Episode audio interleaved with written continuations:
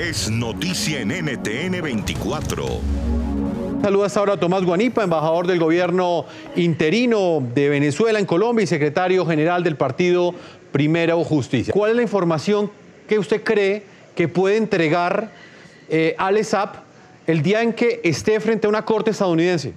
Mira, yo creo que hay dos, dos, áreas importantes que tienen que ver con la información que él debe manejar. Primero, él maneja, como te decía en la intervención anterior, un entramado de corrupción muy importante que es el más importante que existe en Venezuela porque es el principal cerebro económico del régimen de Nicolás Maduro. Y alrededor de él está el vicepresidente Tarek El está este, la, esposa del señor Nicolás Maduro, está el mismo Nicolás Maduro, está el hijo de Nicolás Maduro, está todo el entorno que tiene que ver con este, eh, todos los eventos de corrupción a los que estamos acostumbrados en Venezuela. Pero luego él maneja un nivel de detalle de la relación entre, de asistencia y cooperación entre Venezuela y Siria y Venezuela e Irán, con lo cual la información que él puede suministrar es sumamente eh, importante. Imagínate lo que significa eh, que hay denuncias sobre manejo de armas que pudieran estarle llegando al régimen venezolano desde Irán. Este yo diría que es el golpe más duro que se le haya dado al régimen de Nicolás Maduro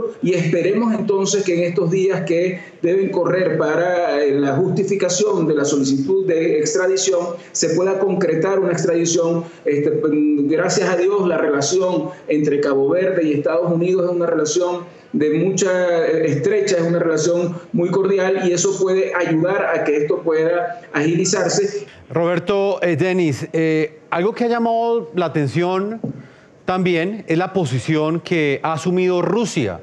Según información que pues, ha trascendido en las últimas horas en distintos medios de comunicación europeos, Rusia estaría intercediendo para que esa extradición eh, no, no, no, se logre finalmente para que Alex Abdul no termine extraditado hacia los Estados Unidos.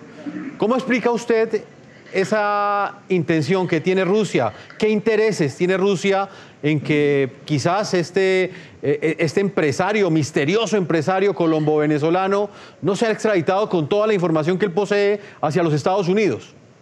Yo estoy al tanto eh, de esa información de la posible participación de Rusia. Digamos, yo no he podido verificarla de primera mano, sí estoy al tanto de esa información que comentabas. Y creo que aquí hay dos cosas que hay que tener claras. Una es que sin lugar a dudas el chavismo, el comunicado que hace en defensa de Alex Saab es toda una declaración de intenciones eh, eh, indicando que están dispuestos a defender a este señor como si se tratara de un funcionario diplomático venezolano, eh, lo cual es vergonzoso y además termina siendo hasta incriminatorio en, cierto, en cierto sentido.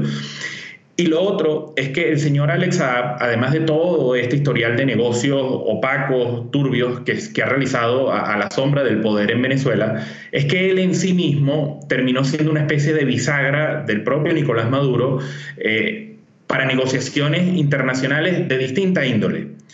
Eh, recordemos que el señor Alex Saab, por ejemplo, es amigo personal de la ex senadora colombiana eh, Piedad Córdoba, aliada de la revolución bolivariana desde, desde, desde sus inicios pero el señor Alex Saab también tiene, o hasta el año pasado tenía, por ejemplo, un pasaporte diplomático de Antigua y Barbuda, emitido por el primer ministro de la isla, Gaston Brown, que también es otro aliado internacional eh, del chavismo en foros internacionales como el de la OEA.